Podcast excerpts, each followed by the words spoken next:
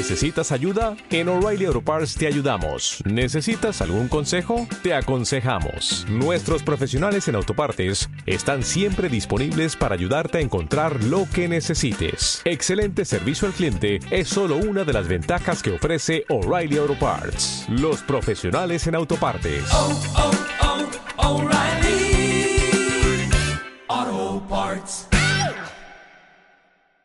Bienvenidos a Diálogos sobre Ruedas. Esta vez sí hablamos por fin de carreras. Ya ha tenido lugar la primera carrera y para, bueno, para contarnos la carrera no, para reflexionar sobre el resultado, sobre los resultados de esa carrera tenemos a nuestro experto, todavía barbudo, espero que por poco tiempo, Diego Lacabe. ¿Cómo estás, Diego? ¿Qué tal? Gracias y cabeza para todos. Sí, hay que, hay que reflexionar bastante que los ducatistas están encantados y, y no ganaron nada, ¿eh? Bueno, no sé qué decirte, porque, porque al final esa imagen de las primeras vueltas con cuatro Ducati igualitas en cabeza, que yo hacía mucho que no veía nada parecido, y un segundo y un tercero, tampoco es mal bagaje, ¿eh? No, no, nada, nada. Un espejismo, un espejismo en la noche del desierto.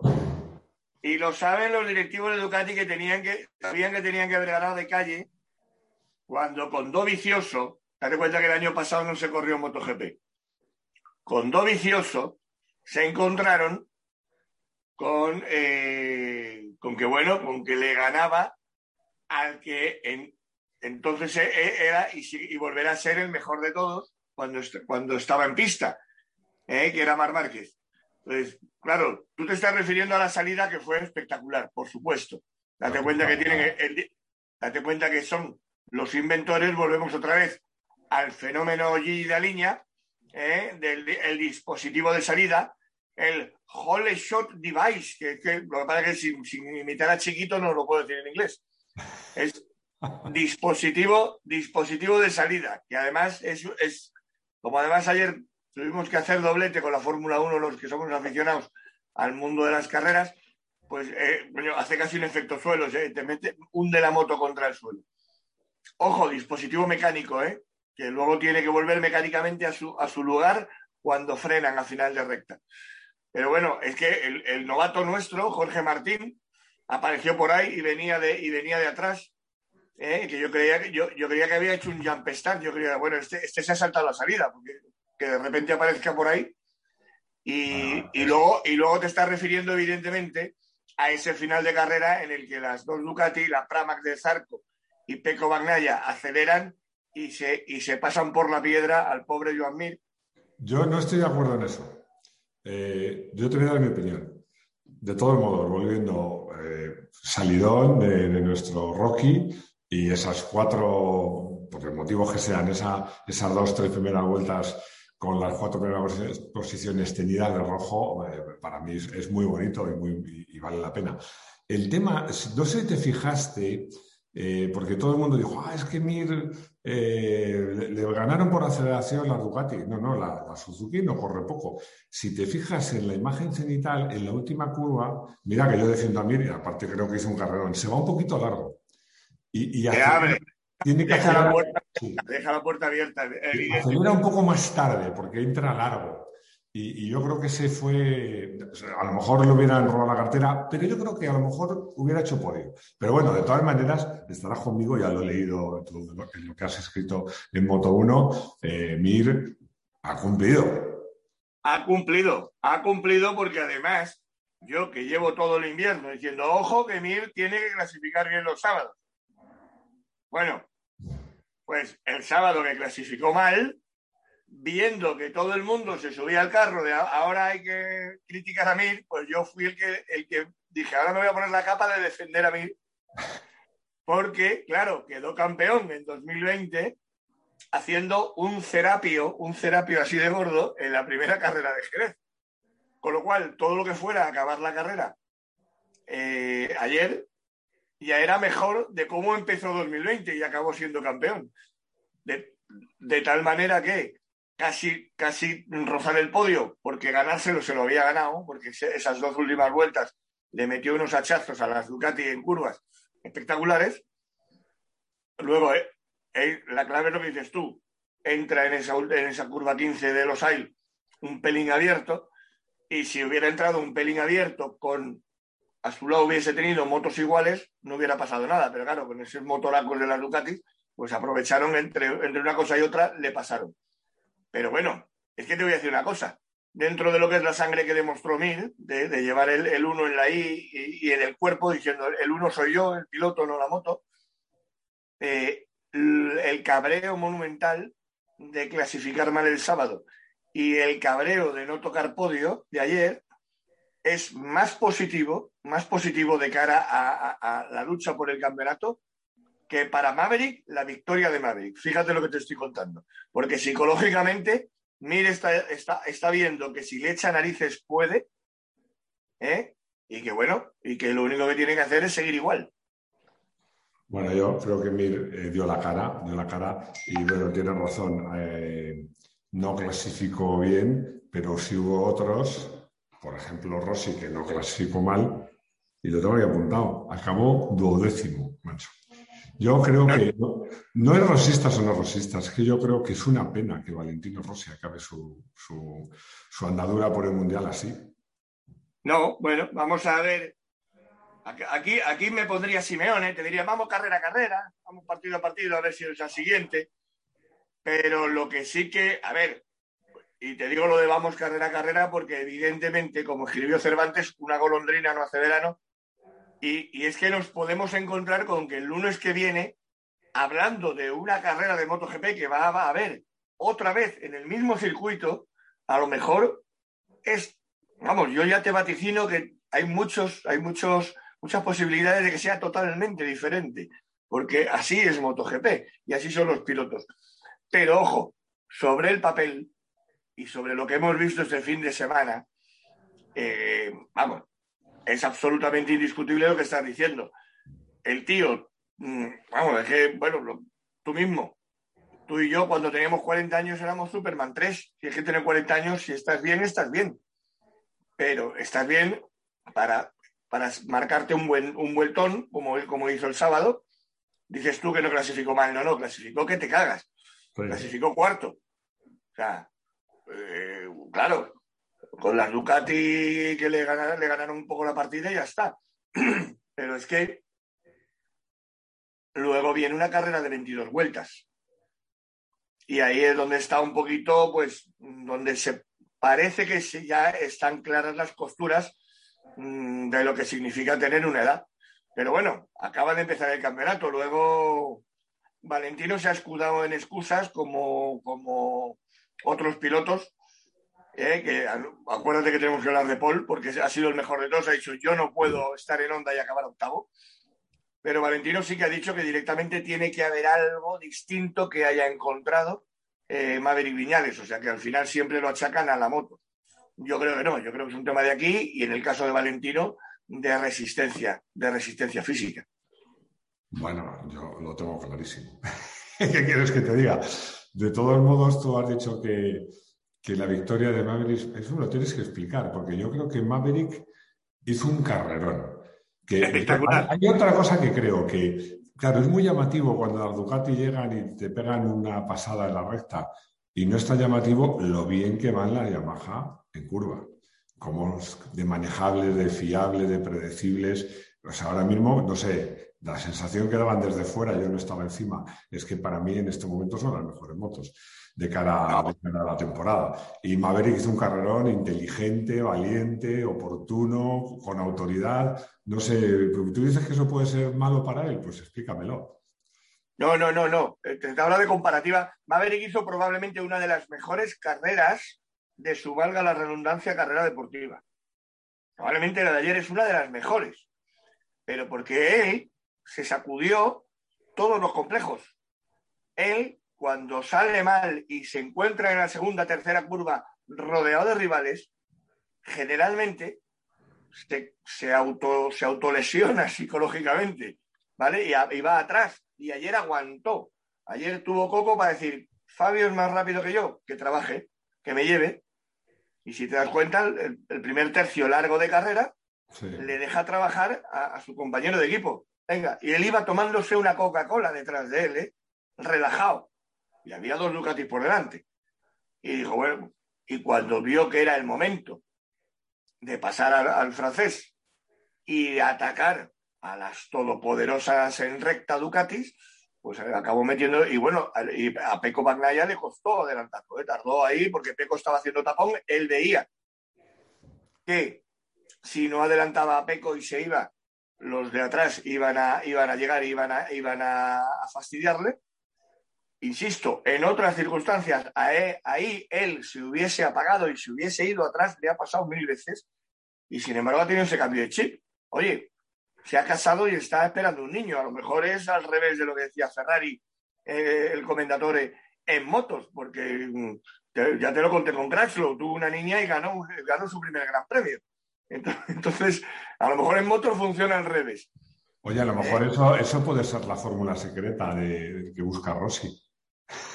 Bueno, Rossi, es que, Rossi es que es de los que, de, de la vieja guardia, que sí que tiene claro que en el momento en el que se ponga, ¿eh? ya, ya sabes que también para eso yo opino que va tarde. Eh,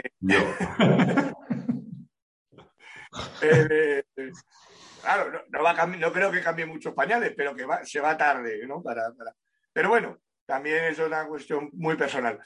Pero que, que Valentino, bueno, sí, yo creo que sí tiene claro que si tiene descendencia, mm, no se la juega encima de una moto. Pero es que está cambiando. Pero volviendo y, siguiendo ya que estamos hablando de Valentino, de Yamaha hay una cosa muy importante. Que has dicho, claro, cómo va la Yamaha, cómo se...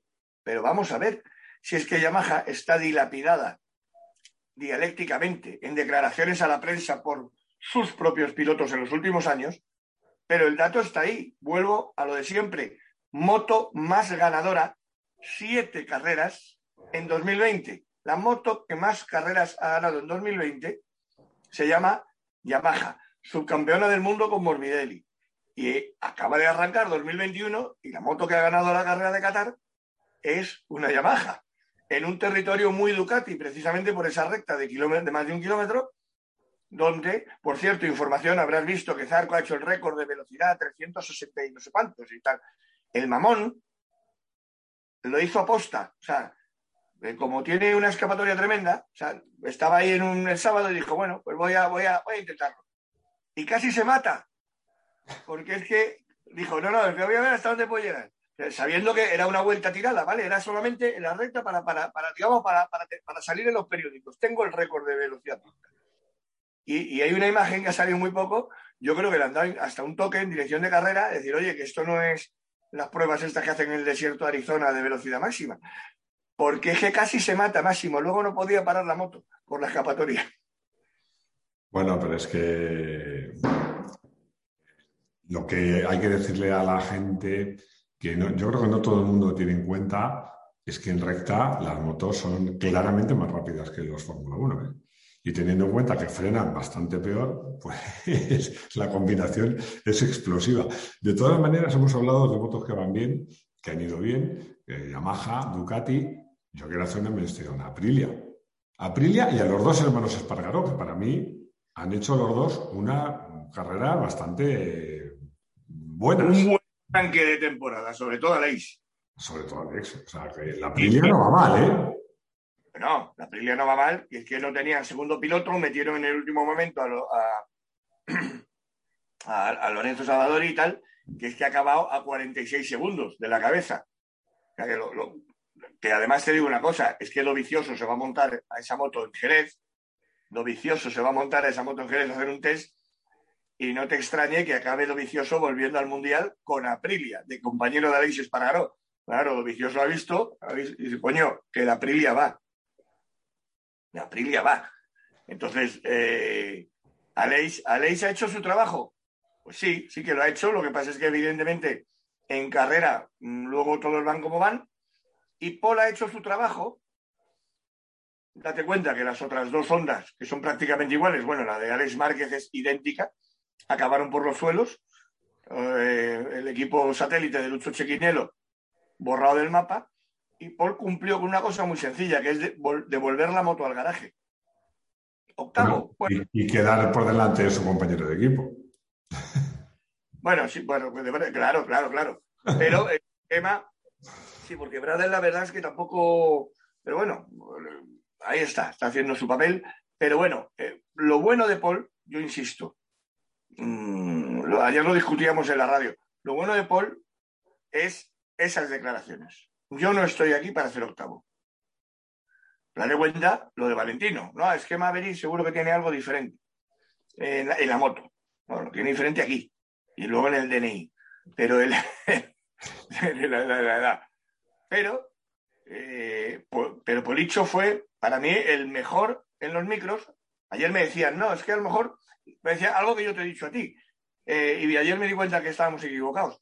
Es que a lo mejor eh, se mete sobre presión a sí mismo y tal. Y no, no, no. Es que dándose la caña que se está dando Paul a sí mismo, no te llega un imbécil de Diego Lacabe a, a meterte más presión. ya, lo estoy diciendo yo. Fíjate lo que te estoy diciendo, ¿eh? ¿eh? Y esto, a ver, esto dura lo que dura. Evidentemente, él se está metiendo esta caña y él tendrá también que responder, porque si no, pues no va a estar todo el año diciendo, no puedo, no puedo, no puedo, no debo estar aquí, bueno, pues, pues, vete. Yo creo que siendo la moto como... Llegará, ¿eh? Paul, llegará a ir rápido con la, con la onda. Yo estoy, convencido porque eh, la moto no debe ser fácil, Paul acaba, es un recién llegado, no ha habido tantas pruebas como en otros años, por las razones que todos sabemos, y, y yo quería profundizando en lo que tú dices sobre quién es el mejor en los micros y la presión que se mete Paul, eh, Fabio es la eterna promesa, mucho. La eterna promesa. O sea, el quinto de ayer debió saberle muy amargo, porque su compañero de equipo ganó la carrera ¿eh? y él no estuvo a la altura, en mi opinión. ¿eh?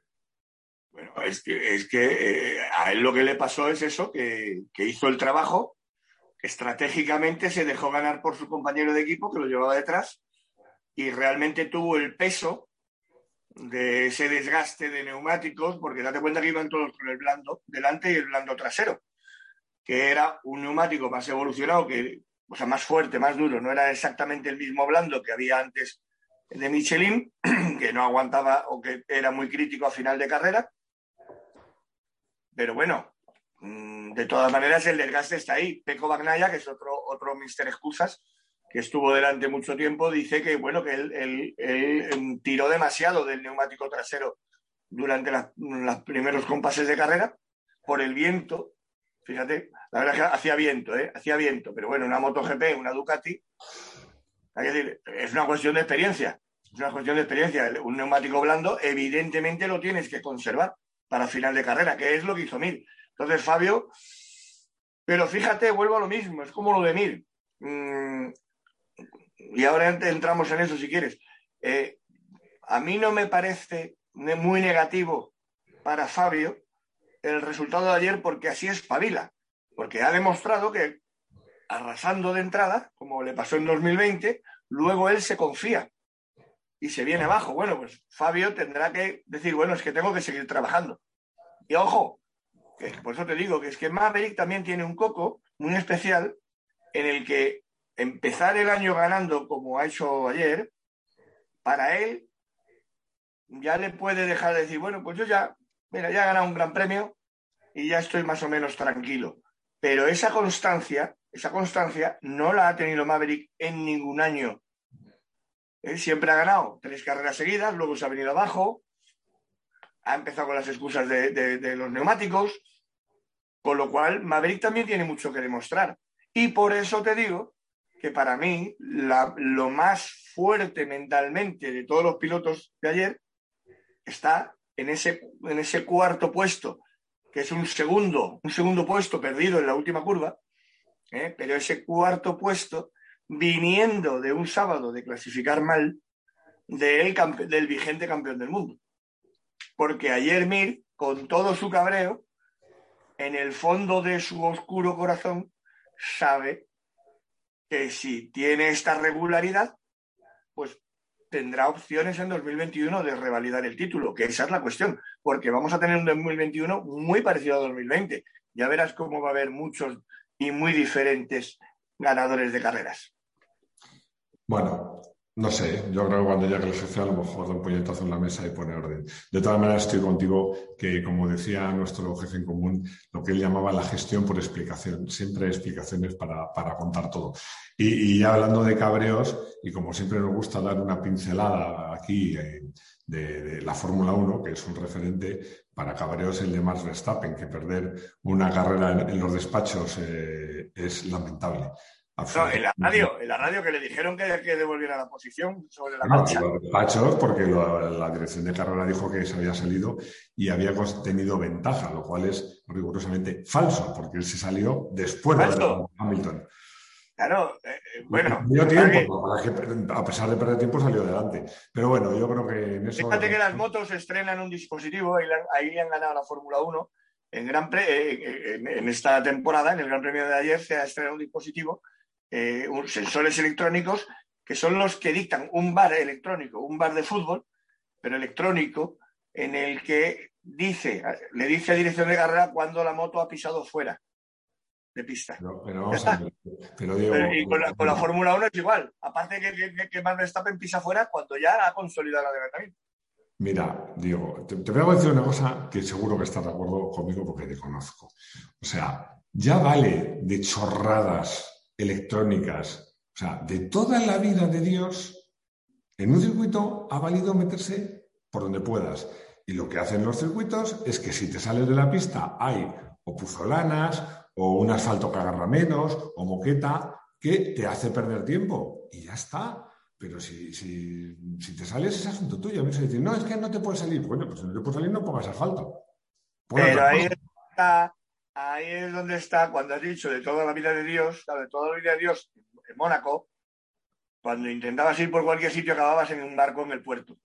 Claro. Entonces, claro. Entonces, pero es que ahí es donde está el fenómeno de los últimos, no es nuevo, estamos hablando ya de los últimos prácticamente 25 años, de los tilcódromos de Germán Tilke. Sí, claro, porque, porque detrás del piano sigue habiendo asfalto.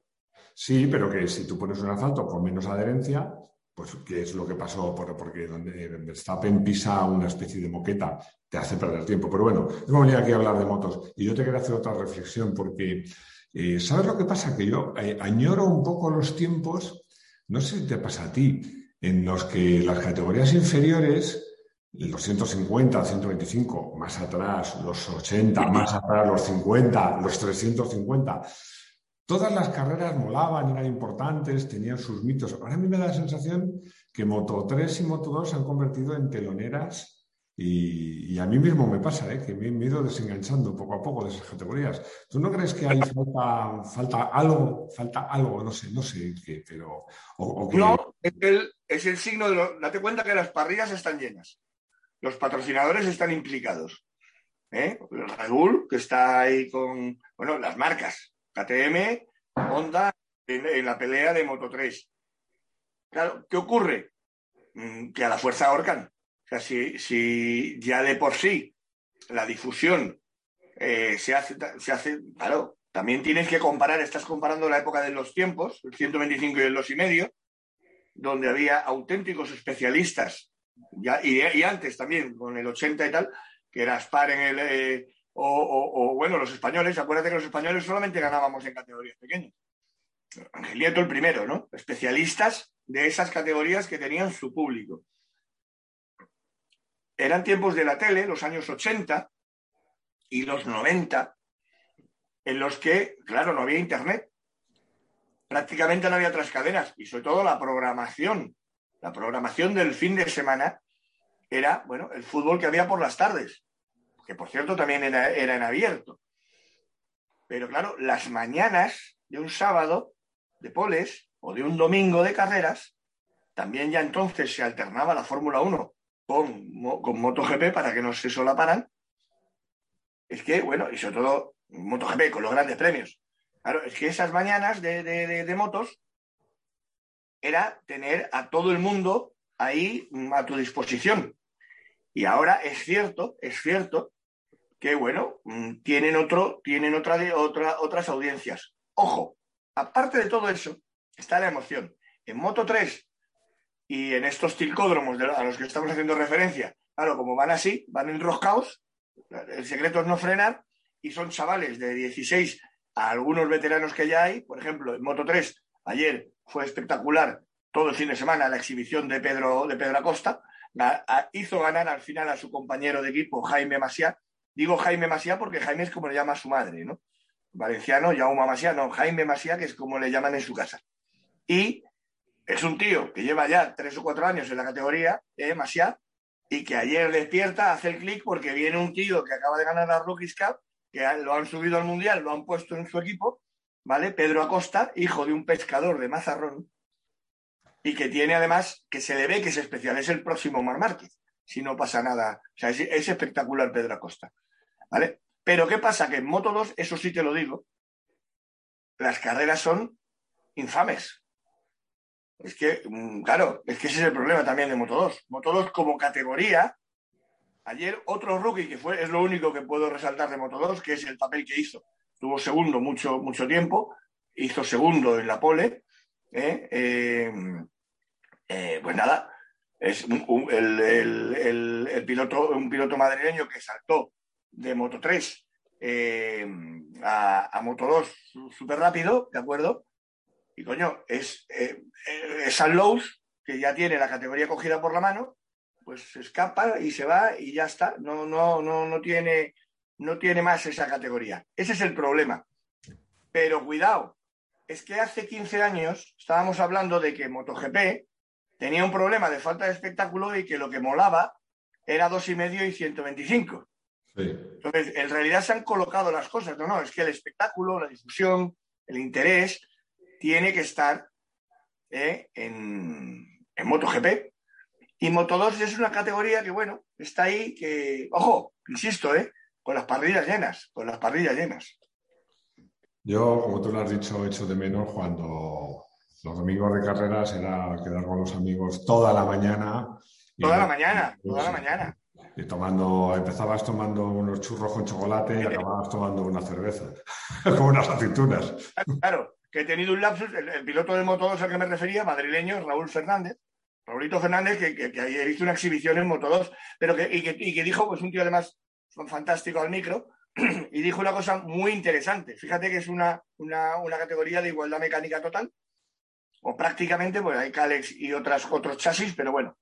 Y dijo, esto he descubierto que es una categoría psicológica, psicológica. Es decir, aquí, o, aquí lo que entrenas es la fuerza mental porque en cuanto estás dos décimas atrás, en cuanto estás dos décimas peor, ¿eh? en el vuelta a vuelta, te vas diez puestos atrás y te hundes. Entonces, bueno, es la mili, es la mili para llegar a MotoGP. Lo que pasa es que desde el punto de vista de la difusión, es cierto que como me dijo a mí una persona que tenía un equipo de esto y que se fue, es que no nos, no nos ven ni nuestras madres a la hora de comer. Ese es el problema, pero yo creo que se ha convertido en Moto 2 y Moto 3 en fórmulas de promoción de lujo. No sé, ¿eh? yo no sé, porque seguro que Dorna, estoy convencido, sabe más que yo con lo que hace con su producto, pero yo echo de menos que Moto 2 y Moto 3 pues no generen sus mitos. Acuérdate de, de Garriga y Pons esa temporada y otras muchas, porque hubo muchos pilotos. Bueno, era paso obligado de, los pilotos para llegar a 500 y luego MotoGP. No sé, yo Honestamente creo que aquí hay algo falla, porque tú lo sabes, bueno, lo has comentado, o sea, es que, es que había momentos que las carreras de 125 y 2,5 eran más entretenidas, más espectaculares que las de 500. Muchos años fueron mucho más entretenidas. Pero bueno, no sé, eh, ya veremos. Bueno, la verdad es que lo que sí que debo decir que se ha cumplido como como siempre, es que las carreras de motos son mucho más entretenidas que la de Fórmula 1. Eso está. Bueno, hay Fórmula 1 está espabilando, ¿eh? Entre polémicas y ya verás que viene, ya verás el año que viene con el cambio. Hombre, que vuelva Alonso, todo esto, ¿sabes? Son dos, dos, dos pilotos españoles. Eh, ayer salían un octavo y otro noveno. ¿Eh? el adelantamiento de Carlos Sainz a, a Fernando, todas estas cositas pero bueno, la Fórmula 1 es que también, digamos que hace ya también muchos años que tocó suelo en cuanto a su público. Y también es un público muy técnico. Ha perdido mucho el público pureta, el de, nuestra generación, que veía la pasión de las carreras. Es cierto que ya la tecnificación de la Fórmula 1, que eso puede pasar en MotoGP, ojo, ¿eh?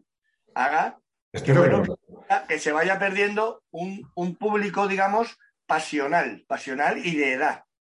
¿Vale? y, ojo, por, abajo, ojo que por abajo, en, lo que es la más insultante juventud de los videojuegos y de Twitch, eh, no están conquistando público nuevo, que ahí es donde está el problema. ¿eh? No se está conquistando público nuevo. pero ¿cómo lo van a conquistar? Mira, digo, yo espero que no tengas razón y que MotoGP nunca sea como la Fórmula 1. Porque te digo una cosa, MotoGP hay una cosa que mola. Ya, ya es bastante parecida, ¿eh? No, no, no, no, no, no te creas. Mira, en MotoGP es muy fácil. Eh, la clasificación de la carrera es la que es. O sea, que va segundo, va segundo, va tercero, va... Y así, así, así, así de fácil. Tú me vas a decir, qué tontería. No, no es una tontería. Porque es que tú de repente ves que llegas en Fórmula 1 y dices, coño, se mete uno en boxes que iba tercero y cae el decimosexto. Y dice, qué gran jugada, porque va a hacer un undercut, porque ahora va a rodar más rápido, el otro cuando cambie rueda va a salir, no sé qué. O sea, Hamilton de repente va segundo, un segundo y se mete en boxes y sale el octavo. Qué gran jugada, no sé. Y es verdad, qué gran jugada.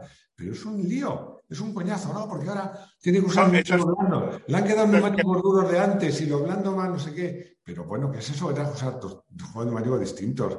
pero por favor, las carreras tienen que ser, tú miras quién va primero, va segundo, y ya está. Y ya está. O sea, esa, entre, entre el DRS, entre el, el eh, sistema de ayuda de, motor eléctrico, de recuperación de energía, el de tener que llevar neumáticos al menos dos distintos, pero que son los que has tenido para los entrenamientos que se has usado, si no has usado, entre el undercut, entre los es un coñazo, macho. O sea, tienes que ver la carrera con una calculadora. bueno, pero es que, es que la Fórmula 1 hoy en día tiene un público técnico, yo lo veo por mis compañeros de la radio son todos ingenieros y son todos unos frikis de los datos. Claro, pero. pero... La carrera dura dos horas la carrera, y, no, los 50 minutos que dura una carrera de MotoGP, donde los 50 minutos estás así. Claro, Insisto, yo, vi, las dos carreras acompañado. Hace, hace, 12, hace 12 años con Stoner que no paraba de ganar. ¿eh? Se ponía adelante y, y también era, eran 50 minutos de rollo como fue un rollo ayer la carrera de Moto 2 con San Lowe's está, dos pasos por delante. En ese, claro, MotoGP lo que sí que es cierto es que va cogiendo cosas técnicas, adelantos técnicos, que habrá que parar en algún momento. Y ahora, para mí, el mayor peligro que tenemos es lo de la comunicación entre box y piloto, a ver hasta dónde la desarrolla.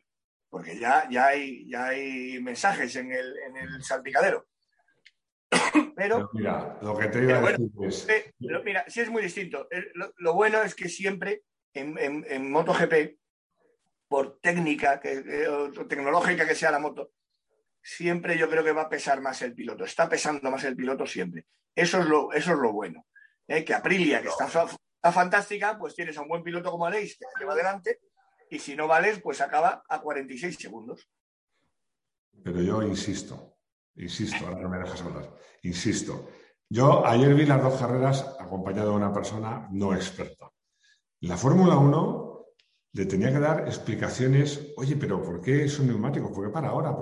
Darle medio explicaciones y al final mi compañía se durmió. Por supuesto.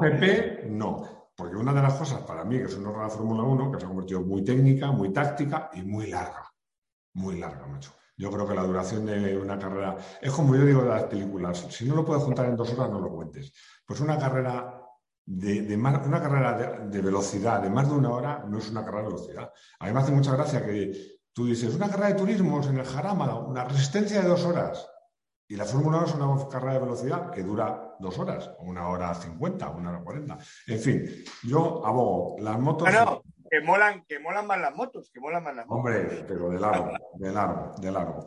Así que, bueno, eh, pues nada, eh, nos vemos el lunes que viene y a ver si hay novedades. Y yo estoy deseando ver a Márquez, estoy, deseando verte sin barba. Exacto, exacto. Yo también, ella eh, me pica todo. Pero el... no, me arreglo, me, me, tengo que arreglar, ya no puedo porque es que una cosa es hacer una apuesta y otra cosa es aparecer aquí como Moisés. Eh, date cuenta que esto es de... Pero el, tema de Mar parece claro que, que, entraría, o sea, volvería en Portimao. Eso parece bastante claro. De hecho, bueno, ya lo dijimos la semana pasada, o sea, es que, es que le, han parado. O sea, la semana pasada que tuvimos que, cambiar el vídeo, que por cierto hicimos ahí una cosa muy graciosa con, con, Esther, el, eh, bueno, ahí lo conté, porque justo fue la mañana, fue terminar tú y yo de grabar el vídeo y, saltó, la, y saltó la, historia que nadie esperaba.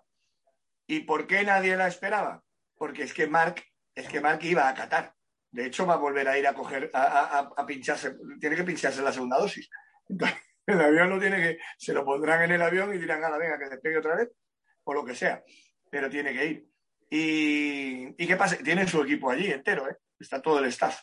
Bueno, está trabajando con Estefan Bradal, claro. Entonces, ¿qué ocurre? Que lo que me contaron, y no me han vuelto a desmentir ni ha habido ningún tipo de, cambio en ese sentido, en ese momento, es que le, prácticamente le pararon. O sea, hubo un, digamos, un peso específico de criterio médico que lo tuvieron que poner encima de la mesa porque recuerda lo que llevamos diciendo todo el invierno. Mar Márquez empieza en 2021 un contrato tremendo con una cuantía bestial ¿eh? de cuatro años seguidos, cuando suelen ser de dos. Cuatro años de contrato a razón de 15 millones que se embolsa el. Ojo, 15 millones si corre todas las carreras. Este año sí que descuentan carreras que no corres. Por lo tanto, también Mark, en, buena lid, dice, oye, si estoy bien, pues mm, ya perdí pasta el año pasado, que la perdió, como explicamos en otro vídeo, por los patrocinadores, digamos, suplementarios, aunque cobró su sueldo de onda. Pero... Yo creo que de todas maneras eh, estoy convencido que la mayor motivación de Mark no son los 15 millones, que, no me parece poca motivación, todo hay que decirlo, pero yo creo que él tiene otras motivaciones incluso mayores que esa. ¿no? Yo estoy deseando, sí, sí, totalmente, totalmente. Porque el, el MotoGP de cuando él se lesionó al MotoGP de ahora no es lo mismo. No es lo mismo. Y la Honda, no sé si ha evolucionado o no ha evolucionado o, ha evolucionado hacia atrás. ¿no? Tengo muchas ganas de ver, de ver qué pasa. Pero bueno, eso ya lo contaremos en otro momento. De momento tú y yo nos vemos, quedamos emplazados como siempre para dentro de una semana y analizar cómo van nuestras queridas carreras de motos y MotoGP y algo de Moto 2 y Moto 3 contaremos como siempre. Cuídate mucho. Y como lo de hacer porras es para otros, otra, otra gente de, barra de bar, lo que sí ha puesto, pongo el dólar, es porque la carrera, no ya, no ya el podio, sino la carrera y el fin de semana entero, en el mismo circuito, yo pienso que va a ser radicalmente diferente, porque así es este campeonato. Claro, que no, porque tú dirías, oye, más o menos lo que hemos visto, pues se va a repetir, ¿verdad? No, no, pues yo creo, evidentemente las Ducati correrán, seguirán corriendo mucho y todo lo que tú quieras. Pero en cuanto a pilotos que están arriba y que están abajo, y sobre todo pilotos que mm, asustan de lo abajo que han estado, y no te estoy hablando ahora de Rossi, sino por ejemplo de Morbidelli, yo creo que va a cambiar mucho el cuento para el próximo fin de semana. Yo creo que también, pero creo que va a haber un denominador común. Otro piloto que de un modo u otro estará ahí al final. ¿Sabes a quién me refiero, no? Bueno, al, de tu jersey, al color de tu jersey. Estoy seguro que de un modo u otro estará ahí. Bueno, Diego, un placer hablar contigo, cuídate mucho y nos vemos una semana. Un abrazo. Gas y cabeza para todos.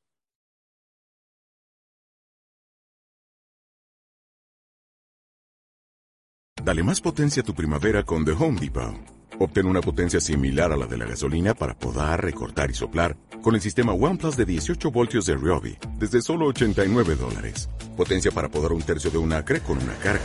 Potencia para recortar el césped que dura hasta dos horas. Y fuerza de soplado de 110 millas por hora. Todo con una batería intercambiable. Llévate el sistema inalámbrico OnePlus de 18 voltios de Ryobi. Solo en The Home Depot. Haces más. Logras más.